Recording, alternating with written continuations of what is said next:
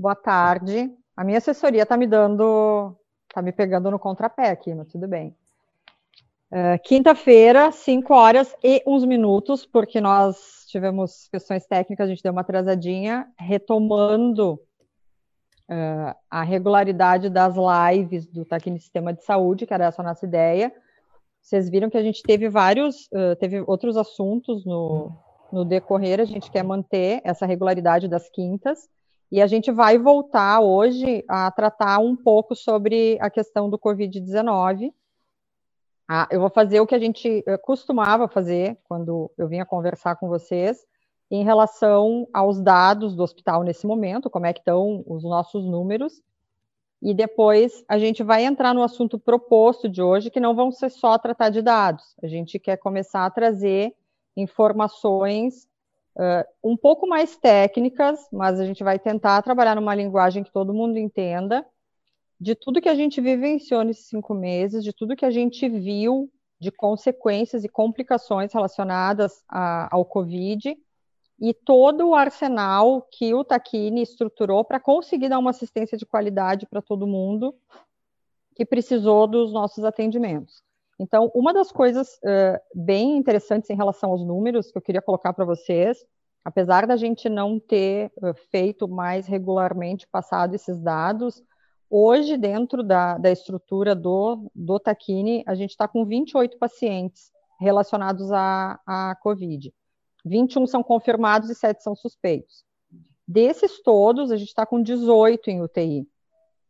13 são confirmados e 7 são suspeitos. E no andar, uh, nesse momento, a gente está só com 10. A gente está com oito pacientes confirmados e dois suspeitos aguardando exames. O que, que significa isso? A gente está vindo numa, numa descendência, numa curva que está reduzindo a quantidade de pacientes de uma forma muito importante. Tá? A gente vem notando uma tendência de estabilização nesse sentido. E apesar desses 28 pacientes na estrutura e desses 18 estarem em UTI, a gente lembra que nós estamos com 50 leitos funcionando, e desses 50, 42 ocupados, e desses 42, só 18 relacionados à Covid, que está mostrando um aumento do volume de várias outras doenças, como era usual. A gente está voltando a ter esse movimento que era o usual do hospital. Tá? Eu queria trazer isso, mas eu retomo no final essa uhum. questão das descidas dos números, felizmente, que parece que é o que está acontecendo, pelo que a gente vem acompanhando. Qual que era a proposta de hoje? Da gente fazer essa retomada de fala sobre o Covid, e isso vai ser uma sequência nas próximas quintas-feiras. Cada dia a gente vai trazer um assunto diferente relacionado a complicações dessa doença. Hoje a proposta é falar de trombose. Tá? A gente já identificou, isso já estava posto no início da pandemia, que uma das características dessa doença era a possibilidade de desencadear, dos pacientes desencadearem trombose uh, em, várias, uh, em vários lugares do organismo, desde, desde microtromboses em órgãos muito importantes, como tromboses venosas, que são as das pernas, uh, quanto trombose, tromboembolia pulmonar, que a gente chama, que é quando vai coágulo para o pulmão. A gente optou hoje em falar da embolia pulmonar, que é como a gente chama quando esses coágulos acabam indo para o pulmão e atrapalhando a respiração dos pacientes. E quem foi convidado, quem a gente trouxe para conversar conosco hoje é o Dr. Rogério Trenhago, que é pneumologista, imagino que a maioria de vocês conhecem, porque uma boa parte da cidade, se não foi, uh, será paciente dele, né? Porque ele é uma grande referência na área, na cidade, e principalmente ele é o nosso coordenador da UTI adulto. E ele teve diretamente ligado a, a todo esse período da pandemia, nos dando um apoio assim essencial, dando uma assessoria tanto para o pronto-socorro, mas principalmente para a equipe da UTI adulto, em relação ao manejo desses pacientes mais graves.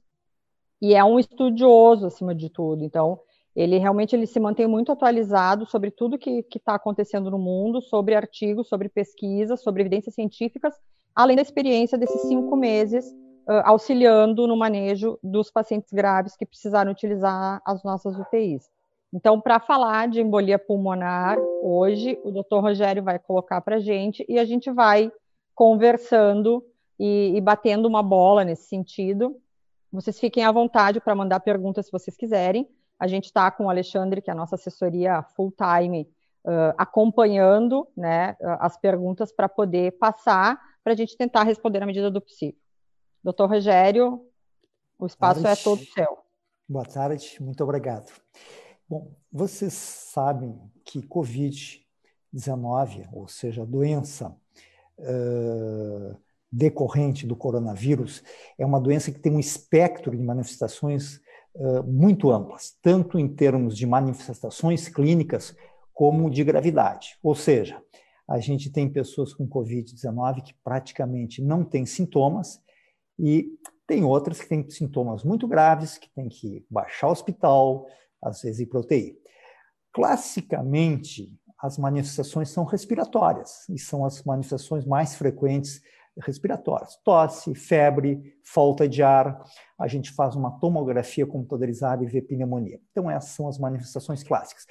Mas, na sua capacidade do vírus de causar doenças, isso se chama é, a patogenia do vírus, né, está relacionada a um estado de coagulação alterada dentro dos vasos sanguíneos. Então, existe uma coagulopatia, ou seja, uma alteração da capacidade do sangue se coagular. E isso acaba dando trombose. O que, que é trombose? Trombose é uma coagulação uh, anormal dentro dos vasos sanguíneos. Vamos dar um exemplo. Tá? O infarto agudo do miocárdio. Nós temos uma artéria né, que nutre o coração, que se chama artéria coronária. Essa artéria, nos pacientes doentes, tem uma placa, essa placa se rompe e forma um trombo. Isso é uma trombose. Então, essa artéria está trombosada, obstrói e dá um infarto, que é uma necrose, que é uma morte de células. Tá? Isso também acontece no AVC e acontece em outros locais. E o Covid-19, ou melhor, o coronavírus, está de alguma maneira que a gente não sabe bem o mecanismo, tá? mas ele ajuda muito a o organismo sofrer uh, tromboses em vários locais né, do organismo. Os principais né, são realmente no cérebro, no coração e a mais frequente é no pulmão. E isso que a gente vai colocar agora. Vamos colocar alguns estudos. Qual é o risco de trombose? Tá? Num estudo de 3 mil pacientes com Covid-19 em Nova York, 16% apresentaram tromboembolismo pulmonar. 11% apresentaram trombose nas artérias. Né? E, em geral, deram infarto agudo do miocárdio.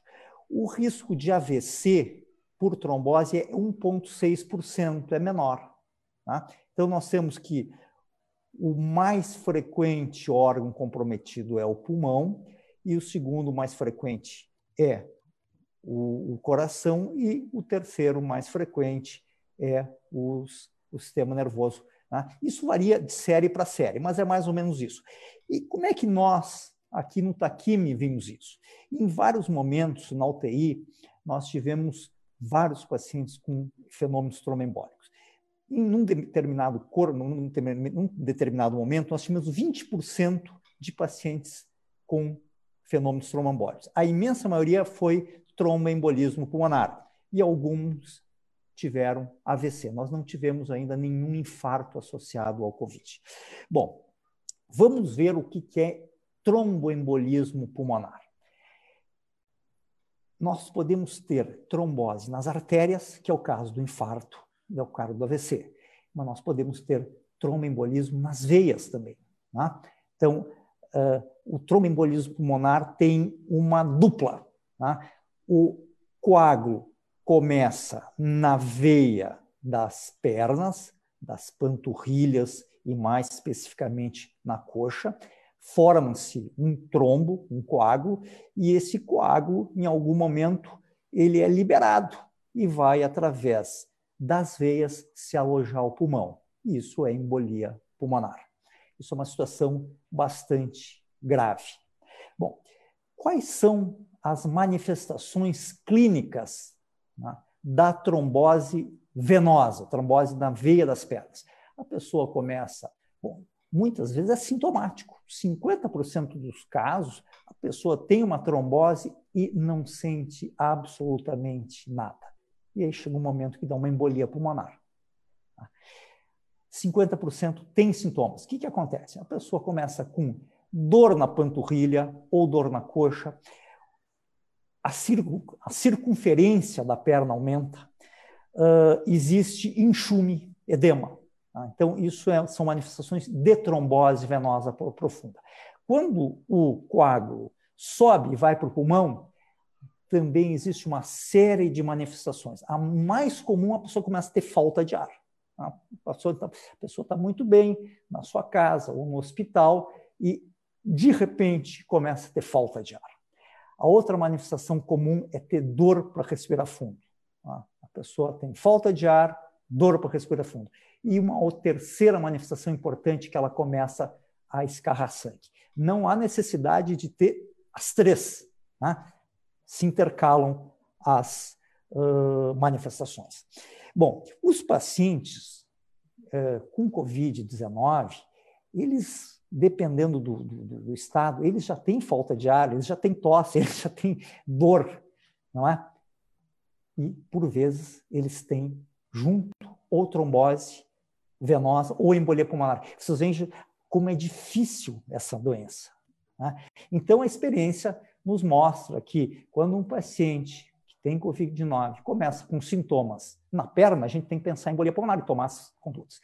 Mas quando ele já está com falta de ar, ele já está com tosse, como é que eu vou diagnosticar a embolia pulmonar? É, às vezes, às vezes é, é muito difícil. Então, um paciente com Covid-19 né, que piora a sua falta de ar ou tem algum sintoma súbito, dor súbita ou escarro com sangue, a gente pensa nisso e toma as providências. Na UTI, né, as coisas se tornam ainda mais complexas. Tem pacientes entubados que eles não, não referem absolutamente nada. Então, graças a Deus, pensando nessas complicações, nós, de cada 48 horas, a gente faz exames de sangue. E se esses exames de sangue estão alterados, a gente toma providências ativas, né? que é basicamente fazer exames nas pernas para ver se tem trombose e, eventualmente, fazer exames radiológicos, tipo a angiotomografia, para a gente diagnosticar precocemente o tromboembolismo pulmonar. Uh, Diagnosticado o tromboembolismo pulmonar, nós temos que tratar. Tá? Então, o tratamento do tromboembolismo pulmonar, tanto a trombose venosa quanto a embolia pulmonar, se faz através de medicamentos que se chamam anticoagulantes. Os anticoagulantes são administrados para o paciente por via endovenosa, subcutânea ou via, ou eventualmente até via oral, e deixa o sangue com uma capacidade de coagulação menor. Então, o sangue não coagula, ou seja, não faz outro trombo. E os trombos que já estão aí, ou se organizam, ou são dissolvidos pelo próprio organismo. O sangue, o sangue afina, né, Rogério? Que nem a gente Exatamente. diz, a gente precisa afinar o, o sangue. O sangue aí, dentro disso, uh, até para para eu tentar, eu tentar puxar um, um, raciocínio que me ocorre agora. O que, que acontece? Dentro do receio que a gente está vendo de muitas pessoas terem complicações em função do, do, coronavírus, e a gente teve vários pacientes que, até, eu digo até fora daqui, né? Pessoas de, de outras cidades, de outros estados, jovens, inclusive, muitos praticamente sem fator de risco, e que acabaram falecendo em decorrência de uma trombose seja ela pulmonar, que é a principal que a gente está evidenciando, tem a questão do derrame, que é quando o coágulo sobe, e a gente vai conversar nisso numa próxima, numa próxima live. Enfim, ela, ela tem várias questões. Uh, e dentro de, desse receio, desse medo que as pessoas têm em relação à evolução da doença, que a gente entende, também não se tem uma indicação, por exemplo, porque muita gente já toma algumas medicações, porque tem outras questões de saúde envolvendo coagulação. Então, tem pessoas que têm que tomar um anticoagulante porque já teve uma questão grave no coração, tem pessoas que têm que tomar AS porque já tiveram AS infantil, aspirina, enfim, o ácido acetil salicílico porque tiveram questões uh, graves de outras doenças e que tem a recomendação médica formal de fazer uso contínuo.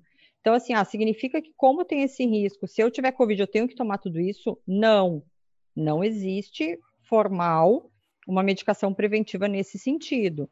Tá? Até porque existe um, um, um, percentual de pessoas que desenvolvem, a imensa maioria de pessoas que não vai desenvolver. A gente tem como ter essa clareza. Uh, quem já teve algum caso tem mais risco? Tem, mas a gente viu caso em pessoas que não tinham histórico nenhum, né? E isso já é uma fase da doença uh, mais complicada. A gente entende uh, o Covid como uma doença de causa viral, né? É um coronavírus que desencadeia. E dependendo da reação do organismo, a gente passa do, do, do momento que o vírus está ativo para o momento em que o nosso organismo vai responder a esse vírus. E dependendo do nível de resposta, isso varia de pessoa para pessoa, por isso que é uma doença nova e está difícil a gente definir, as respostas são variadas, depende como o organismo se defende, ele reage se inflamando, ele gera inflamação no próprio organismo. E essa inflamação pode gerar trombo. Isso é uma coisa que pode acontecer agora que a gente está falando especificamente de trombose.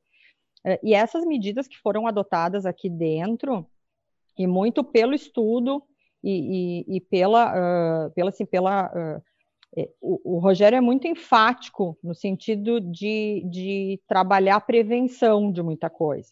Né? Ele é muito minucioso na investigação. Então, todos os pacientes que internaram no Taquini, eh, SUS, convênio, não faz diferença nenhuma, porque a nossa proposta de cuidado sempre foi a mesma desde o início. Uh, se eles internavam, eles passavam pelo pronto-socorro, vários já eram discutidos com o doutor Rogério, ele deu assessoria para a nossa porta, uma assessoria mais qualificada de, de eh, ter, ser um recurso para poder se discutir caso. Então, vários já faziam um exame na porta quando precisavam internar. E se eles migravam para UTI por agravamento, se tinha essa definição de exames regulares, tá? nessas 48 horas, geralmente foi o que eles definiram, para a gente tentar antecipar esse risco e essas formações de trombo, ou entrar com os tratamentos possíveis num tempo que se conseguisse fazer um pouco um, um efeito melhor. Isso garantiu 100% de resultado? Não, nós perdemos pacientes.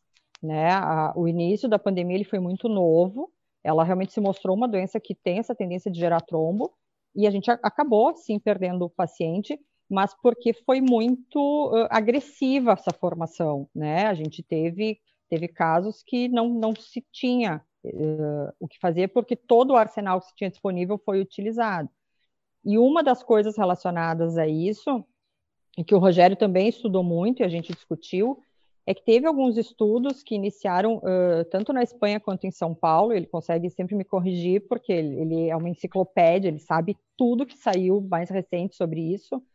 Em relação à anticoagulação plena, que é tu dar a dose de anticoagulante muito alta para o paciente que está internado, para tentar evitar que ele desenvolva o trombo, quando tu não sabe se ele vai desenvolver, né?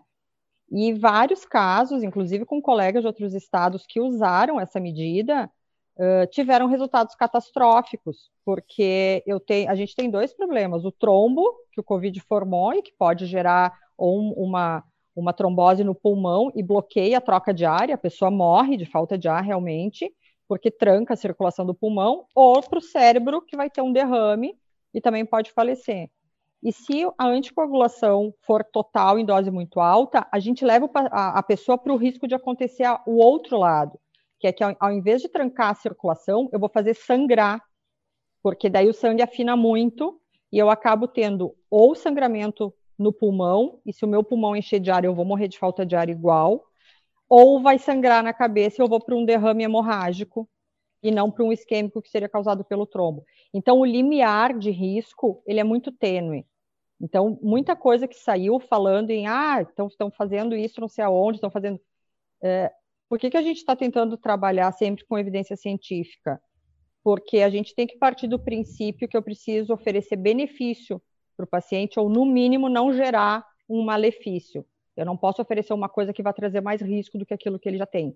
Eu acho que isso também é importante, porque se falou muito em anticoagulação plena pra, pela questão da trombose do Covid, e anticoagulação total também não se mostrou, pelo menos até agora, como a solução para esse risco, né, Rogério? Eu acho que era, era interessante até esclarecer, porque isso também veio muito questionamento, ah, se a gente estava fazendo, etc. O, o, o, paciente que tem o diagnóstico, ele é tratado protocolarmente com anticoagulação na dose recomendada. A prevenção, quando ele interna, as doses de prevenção de anticoagulante são feitas ainda no andar. O paciente interna e começa a receber. Ah, só que às vezes nem isso evita a evolução da doença, né? Na verdade, é, quanto mais grave a doença, maior a chance. Então, os pacientes que não baixam o hospital, que têm uma doença autolimitada, a gente não sabe exatamente uh, quanto tem a, de, a incidência de trombose, possivelmente não seja grande. E possivelmente a gente não deva fazer absolutamente nada. Por quê? Anticoagular uma pessoa, deixar, dar um medicamento para que o sangue fique fino, existe a possibilidade de sangrar. Então, a anticoagulação é uma responsabilidade extremamente grande do médico. Os pacientes que, que é baixo no andar e na UTI, nós, de rotina, fazemos a prevenção. A prevenção é usar um medicamento em dose baixa, em geral é uma injeçãozinha subcutânea, tá? e que reduz o risco disso. Tá? Então, isso a gente tem feito de rotina. Nós somos contra a anticoagulação, ou seja, usar uma quantidade muito grande de anticoagulante para quem não tem um diagnóstico porque também estudos mostram que esses pacientes sangram mais que a maioria deles. Então, se a gente tem um paciente com embolia pulmonar, com trombose, a gente vai tratar.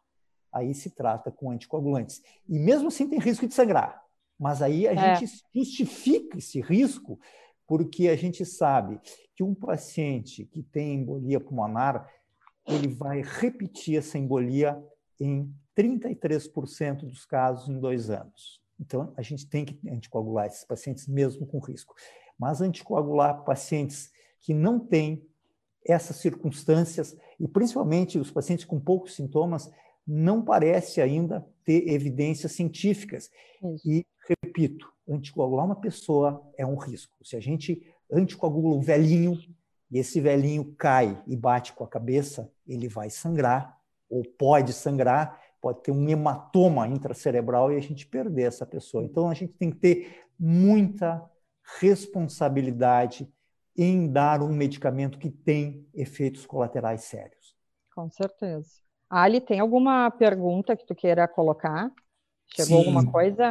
Chegou, chegou bastante coisa. Uh, e, na verdade, uh, são perguntas muito mais do trato extra-hospitalar, uh, doutor Rogério e doutora Nicole. E uh, vou trazer, vou trazendo uma a uma e a gente vai tentando respondê-las. A primeira é do Carlos Aurélio Bortolini, que pergunta assim: quem tem trombofilia pode ter seu estado de saúde mais complicado em, pelo, pelo Covid? Essa é uma boa pergunta. Quem tem trombofilia pode, quando tiver Covid. Agora, a gente não sabe exatamente o que fazer. Aí, caso a caso, tem que ser visto. Isso aí não dá para a gente ter uma resposta uh... padrão, né? Não tem uma, uma receita. Então, se Isso. a pessoa tem trombofilia tá? e tem COVID, bom, o COVID funciona como um fator uh, desencadeante. Como é o caso, a pessoa tem trombofilia e vai fazer uma cirurgia. A cirurgia funciona como um fator que aumenta a chance de trombose. Então, se a pessoa tem trombofilia e vai fazer uma cirurgia, eu certamente vou dar uh, profilaxia. E por quanto tempo? Até o momento que ela estiver totalmente reabilitada. No caso que a pessoa tem trombofilia e COVID, dependendo da trombofilia, a gente pode usar algum medicamento preventivo. Mas isso tem que ser visto caso a caso. Isso, tem que ser bem. Era isso que eu ia dizer. Geralmente, quem tem trombo, trombofilia formalmente diagnosticada está em acompanhamento com um hematologista, né? E daí, no caso de adquirir, tem que ser alinhado com o seu médico qual é a melhor condução. Uh, não tem como definir uh, trombofilia, ah, tem que fazer isso, tem que fazer aquilo. É que nem o Rogério falou, tem que avaliar caso a caso, tem um risco agregado, que já existe um risco pela doença de base, mas isso tem que ser discutido com o médico que está acompanhando e fez o diagnóstico dessa pessoa de preferência. É, eu acho que a, essa resposta também caminha no, no mesmo sentido para a pergunta do Lucas, que ele traz uma situação específica da mãe dele. Recentemente, a minha mãe apresentou uma inflamação nas suas varizes da perna. E ela foi para a UPA e falaram que não era trombose, apenas inflamação das varizes. É, isso é por causa da Covid, porque ela foi, ela positivou para a Covid. É por causa do Covid ou é apenas uma coincidência? Tem como a gente saber isso? Não, não tem como saber. É. Aí, nesse caso, assim, quando a gente faz uma live, a gente não pode, é antiético a gente dar uma consulta. Por quê? Porque eu não estou examinando a pessoa. Então, a gente pode fazer bobagens, falar bobagens, e a gente não deve falar bobagens. Esse caso, especificamente, é um caso complicado, complexo. Então, o que, que a gente vai dizer? Ela tem varizes, ela tem Covid, e essa paciente tem que ser procurar um médico, um cirurgião vascular, para ver melhor, fazer exames, etc, etc.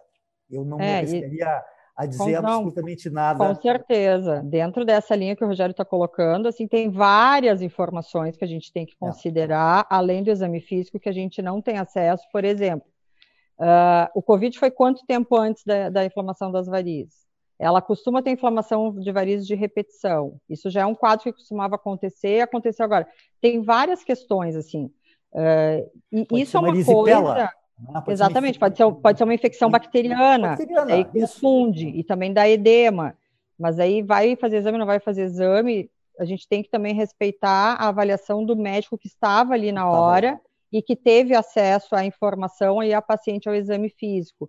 Então, apesar de toda essa, essa melhoria que a gente teve em relação à tecnologia, né, em uh, até autorização de telemedicina, mas que tem todo um regramento para ser feito, a gente entende as dúvidas, né, da população e das pessoas e, e a gente sempre tenta estar à disposição para esclarecer, mas quando são casos pontuais, a gente não tem como balizar se uma conduta uh, fez sentido ou não fez sentido, se o quadro estava relacionado ou não estava relacionado à Covid ou alguma outra situação, porque seria leviano da nossa parte fazer qualquer associação.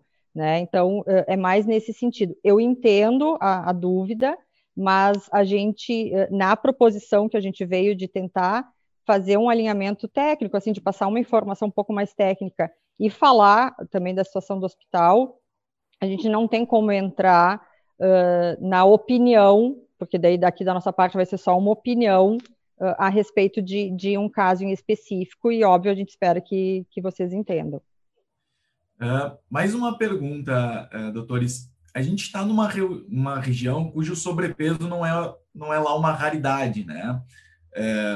Se a gente for fazer uma estatística dessa live em que nós estamos, por exemplo, já temos um terço das pessoas com sobrepeso aqui. Dois, 50%, queridão. É. Né? Que eu já eu, eu entro no critério. No cálculo, eu entro no critério, entendeu? É o meu fator de risco, eu sabia desde o início, né? Justo, tá bem. Eu, eu, eu, eu trouxe só para mim, mas uh, eu vou deixar o teu diagnóstico. Não, é, como... não, é um cavalheiro, obrigada, mas eu assumo. Mas aí a minha pergunta é a seguinte: Uh, os gordinhos eles estão mais propensos a desenvolver uma trombose em função de apresentarem alguns vasos com acúmulo de gordura e mais existe um perfil de pacientes mais propenso a desenvolver essa complicação? Isso eu acho que merece o Rogério uh, responder, porque como ele viu muitos, muitos pacientes, ele tem essa visão do, do, que foi a nossa experiência enquanto hospital, de como é que a gente, a gente viu esse perfil, né, Rogério? Eu só não entendi. A pergunta é em relação ao Covid ou em relação à trombose?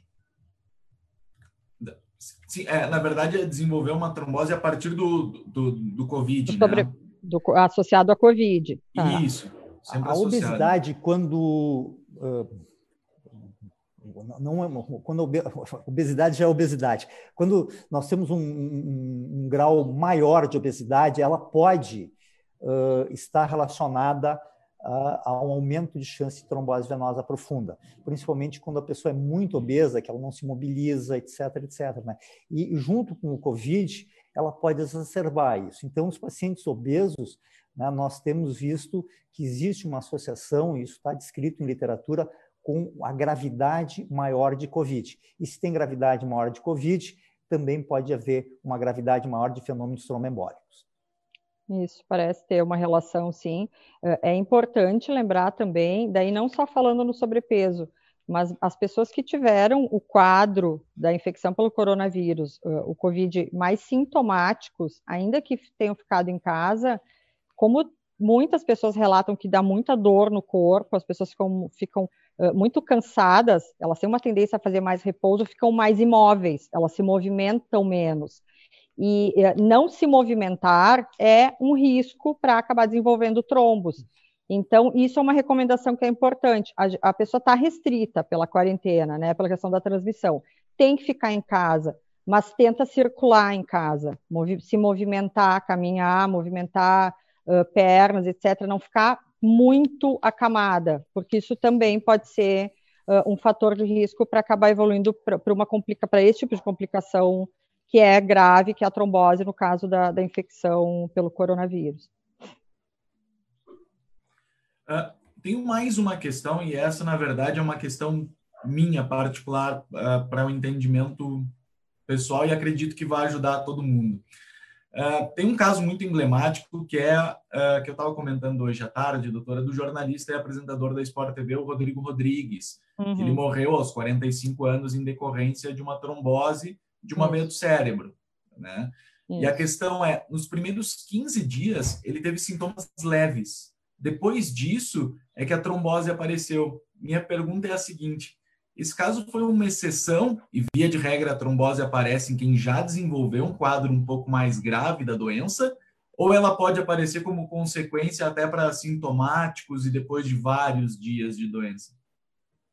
Eu não tenho, uh, não ficou muito claro toda a linha do tempo dos sintomas dele, tá? Eu, eu vi, eu li sobre esse caso, uh, mas eu acho muito pouco provável que ele tenha estado absolutamente assintomático nos primeiros 10 dias e depois, de repente, tenha feito uma, uma trombose, um, um derrame. Pode acontecer, é um caso menos usual, né? A gente teve um caso próximo aqui de uma paciente jovem também, que no caso daí fez uma embolia pulmonar, muito, muito que acabou também falecendo, infelizmente. Uh, e geralmente o que, o que tem se visto é que as pessoas elas têm um, um período com sintomas um pouco menos uh, intensos e depois tem uma tendência ou de melhora total, né, ou de um agravamento que pode ser mais súbito ou mais lento. E o, o Rogério pode me, me, complementar no sentido da, do que ele entende. Mas a gente, a gente não, que eu me lembre, a gente não pegou entrando, por exemplo, em UTI, pessoas que estavam com um quadro de, de pouquíssimo tempo já muito grave. Quando a gente vai buscar a história, tinha algum sintoma leve anterior, mas que muitas vezes não foi valorizado, né? Mas ela é, ela é uma doença uh, ela é uma doença dinâmica, ela é um pouco surpreendente, assim, ela sai um pouco fora do, dos, das evoluções, mesmo de quadros virais de outros vírus que a gente costumava ver. Por isso essa questão de da gente aprendendo com a pandemia, uh, aprendendo com a experiência que a gente vem adquirindo, vendo os pacientes, né? E os que realmente precisaram de suporte. O Rogério fez um comentário hoje que a gente teve teve uh, outra reunião que a gente faz, clube de revista para estudo de artigos, etc. É ele que conduz, inclusive, aqui na instituição. E ele comentou, ele disse, ele tem uh, algum tempo de estrada e de experiência em intensivismo, né? E como coordenação de UTI também. E ele disse que uh, poucas vezes viu um quantitativo de pacientes entrando tão graves na UTI. Me chamou a atenção essa fala dele, no sentido que dá, dá a, a noção eh, da gravidade da doença, mas lembrando que a gravidade da doença é num número uh, menor de pessoas. A gente conhece várias pessoas, várias, inclusive da, da minha relação, da nossa relação, que foram diagnosticadas, fizeram sua quarentena em casa, muito bem, obrigada. E nada aconteceu, e daí realmente vida que segue, mas ainda se cuidando, que também ainda não temos a garantia da tão, né, tão aguardada confirmação de imunidade e proteção definitiva. Mas eu acho que isso é, é uma. Eu acho que o, o, caso dele foi um caso um pouco mais fora de curva. Eu acho isso. Não sei o que, que tu acha, Rogério, nessa, nessa eu, leitura. Eu, eu, realmente não acompanhei o caso e eu praticamente não assisto televisão. Eu sou eu estou participando de uma, de uma live, mas eu não tenho nem Facebook, eu sou meio contra redes sociais, então eu não preferia não comentar, porque eu realmente não não Não, isso sim, ele, desse caso aí. não sendo do caso, desse caso específico, na verdade o Ali usou, ele usou como, como um exemplo porque ele foi um pouco emblemático, porque era uma, uma figura mais pública, né? Uh, mas no sentido de, de uh, um paciente que teoricamente praticamente não tem sintomas e de repente fez um AVC, ele fez um derrame, mas, mas foi para UTI, foi a óbito. Foi isso, aqui, e ele era razoavelmente jovem, era obeso, uh, eu não sei se tinha alguma outra comorbidade, né? Mas... É. O, é interessante, os quadros agudos são agudos, um AVC é um quadro agudo, a pessoa entope a, a artéria e faz agudamente isso aí. Com uh, Covid ou sem Covid, né? Com Covid ou sem Covid, exato. É, é isso, né? então, isso, o infarto agudo do miocárdio, quando é muito severo, ele pode levar a choque cardiogênico. A embolia pulmonar, quando severa, pode levar a choque e matar uma pessoa. Então, uh, eu não, não, é. não acompanho o caso, mas é, é, comum, é comum. Em determinadas circunstâncias, o paciente fez um AVC. Né? Uma pessoa que faz uma infecção por Covid tem complicações, uma das quais é AVC. Né? Eu coloquei aqui 1,6% dos pacientes naquele estudo grande de 3 mil uh, pacientes com Covid que estavam internados fizeram AVC. Isso é uma questão que é agudo. Né? O paciente faz naquele momento é. e faz a, a, a, ou fica plégico ou Isso. entra em coma. Vários casos, casos, a gente ouve assim. falar, é, até, até daí, fora Covid, quantos casos a gente ou teve algum alguma vivência, algum contato que ouviu que a pessoa simplesmente faleceu e daí disseram, ah, o que aconteceu? Um infarto fulminante. Quer dizer, foi, foi uma coisa muito abrupta que acabou uh, levando à morte de uma forma uh, aguda, que nem o Rogério falou. Então, acho que vai mais nesse sentido. Não acho que é um caso para servir como um, um, um, padrão dessa doença, porque é uma ah. doença que não tem padrão, né?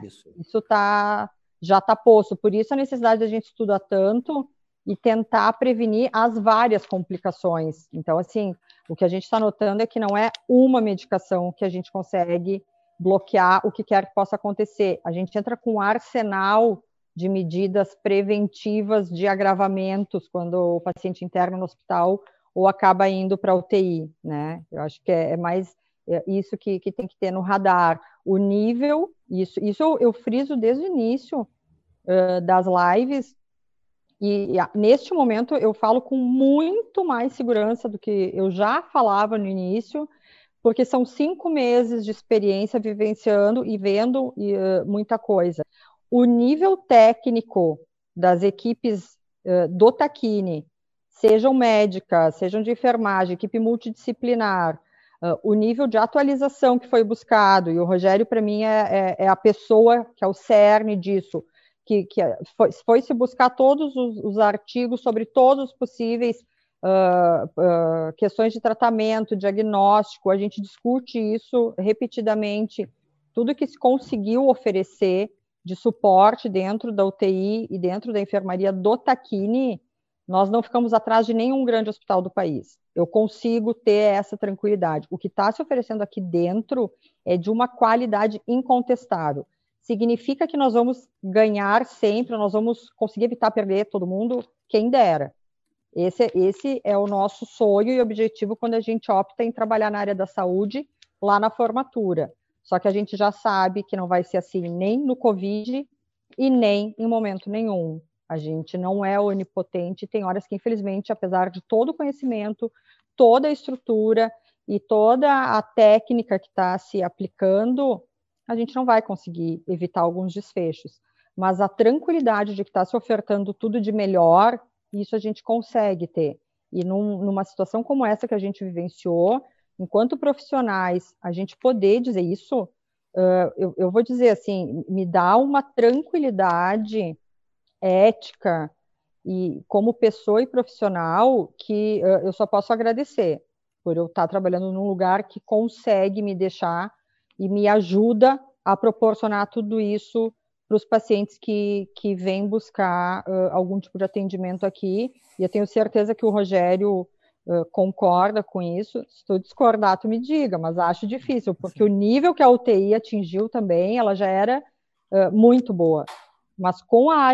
É, acho que a doutora caiu. Tivemos uma pequena queda aí no, no, no sinal da, da doutora, mas acho que ela estava concluindo um raciocínio, doutora, que é, ia mais para a questão da, da qualidade do, da nossa UTI, né? Até para corroborar, ela teve todo um. Uh, uma reorganização, uma ampliação e uma modernização que nós, nós estamos culminou com, uma, é, nós estamos com uma UTI, uh, os leitos são individuais, uh, os leitos têm pressão negativa, ou seja, a, o risco de contaminação é mínimo. Nós estamos com ventiladores de alta qualidade. Nós estamos fazendo ecografia e ecocardiografia à beira do leito. Ah, então, temos uma equipe de fisioterapia que está especializada na ventilação mecânica desses pacientes e temos uh, profissionais experientes, né? grande parte ou especialistas em terapia intensivas ou, ou especialistas em áreas afins.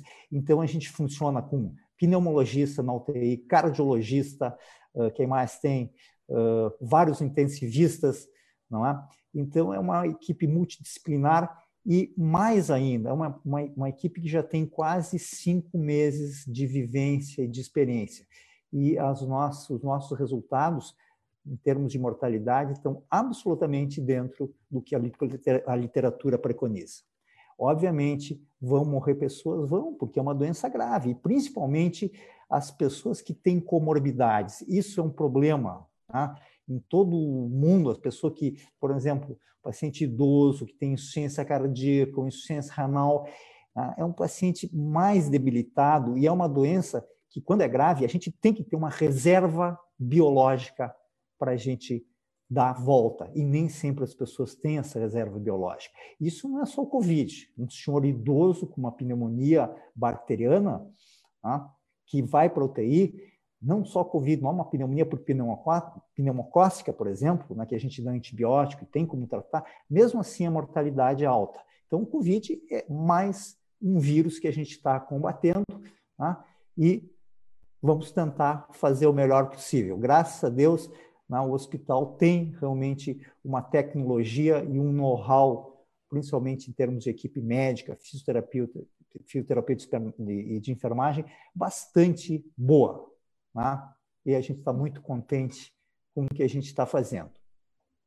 Perfeito. Doutor, queria te agradecer a presença. Uh, infelizmente, pedir desculpa para, os ah. nossos, uh, para, as pessoas que estão assistindo, porque realmente a doutora caiu e as lives a gente sabe muito bem quem está participando, quem está de home office, é, sabe que, que fazer live e conversar assim acontece esse tipo de, de situação. A gente queria uh, te agradecer uh, muito pela tua presença, pelos teus ensinamentos, uh, diversos pacientes teus, filhos de pacientes, pais de pacientes, te agradecendo aqui os esclarecimentos e o mesmo acontecendo com a doutora Nicole. E a gente retorna na semana que vem falando sobre uma outra comorbidade, uh, falando também uh, relacionado ao, ao Covid-19. Obrigado mais uma vez para quem participou e obrigado também para quem estava assistindo até agora. Um, um bom fim de tarde para todos.